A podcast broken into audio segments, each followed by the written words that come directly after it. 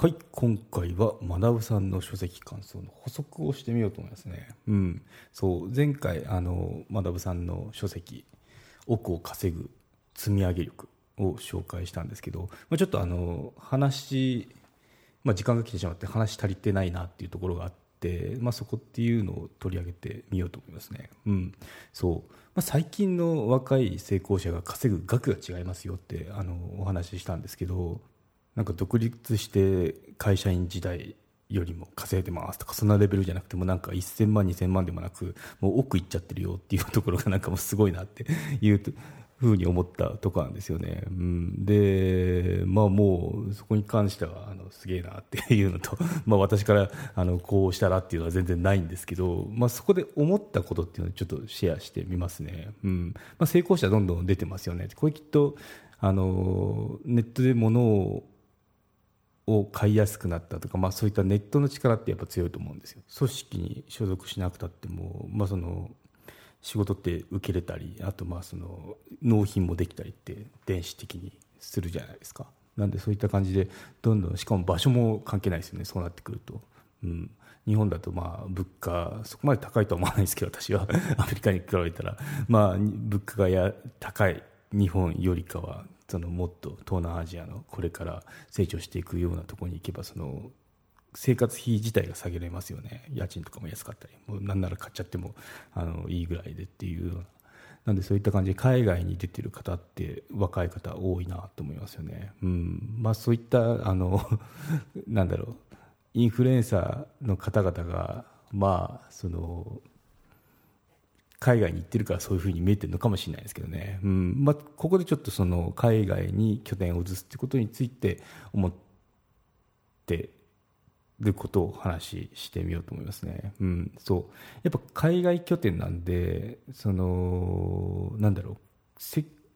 かくこう稼げる人材っていうのがあの日本から流出しているっていう見方もできますよね。まあ、本人らにとっては別にあの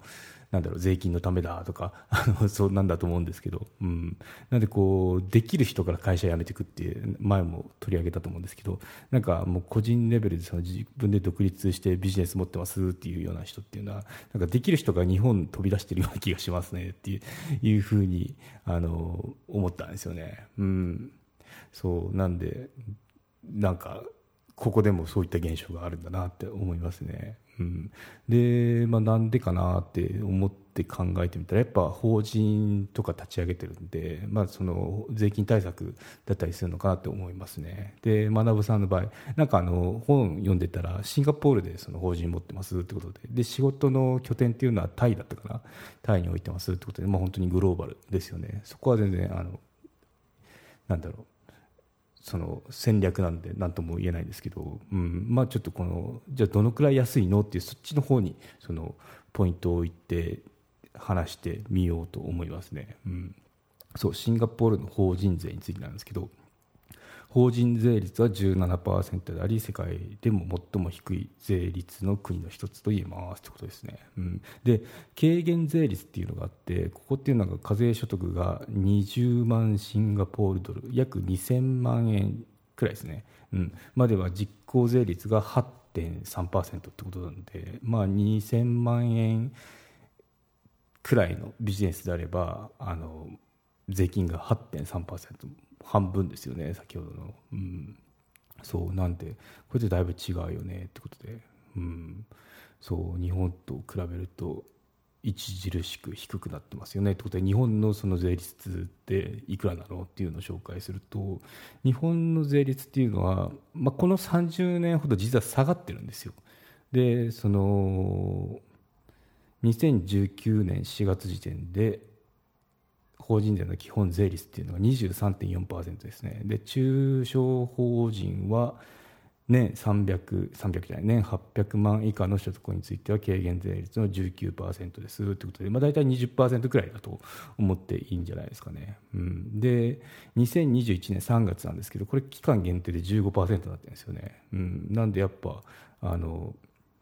どんどん下がっている傾向にありますよってことで。ちなみになんですけどこれ私びっくりしたんですけどグラフを見て。平成元年基本税率は40%ですと。で中小法人の軽減税率は29%でしたってことで。そうだいぶですよね。40から今は大体20くらいまでこうどんどん下がってますよってことですね。うん、そうなんでこういったあのことが起きてますようですね。うん、すごいですよね。まあだんだんその世界と比べて下げてはいるんですけど他の国の方がそれこれからこうなんだろうまあ、シンガポールだったら外資なわけじゃないですか日本っていうのは外資を取り込んでどんどんそのなんだ経済発展させていきたいとかいう思惑があると思うんですけどそういったとこってやっぱこうなんだろう税金安い方に流れるって普通ですよね普通にそういう行動を取ると思うんですけどでそのネットでどこでも働けますよっていうような状態状況だと、まあ、その可能なんでどんどん流出してきますよね人っていうのが。なのでこういったその海外に行っちゃいますよっていうのは、まあ、避けられないその流れなのかなと思いますよね。うん、そうまあ、こういったなんだろう税金、まあ、法人立ててるので税金の絡みでこういうふうな事象が起きてます。マネジク有料チャンネルのご案内をいたします。サブスク版チャンネルマネジクプレミアムを Apple Podcast で金曜に配信中。サブスク会員は今までの会員限定エピソード全てを聞くことができます。Windows の方も iTunes から聞くことができます。トライアル期間もあります。ご登録して応援いただけると励みになりますので、どうぞよろしくお願いいたします。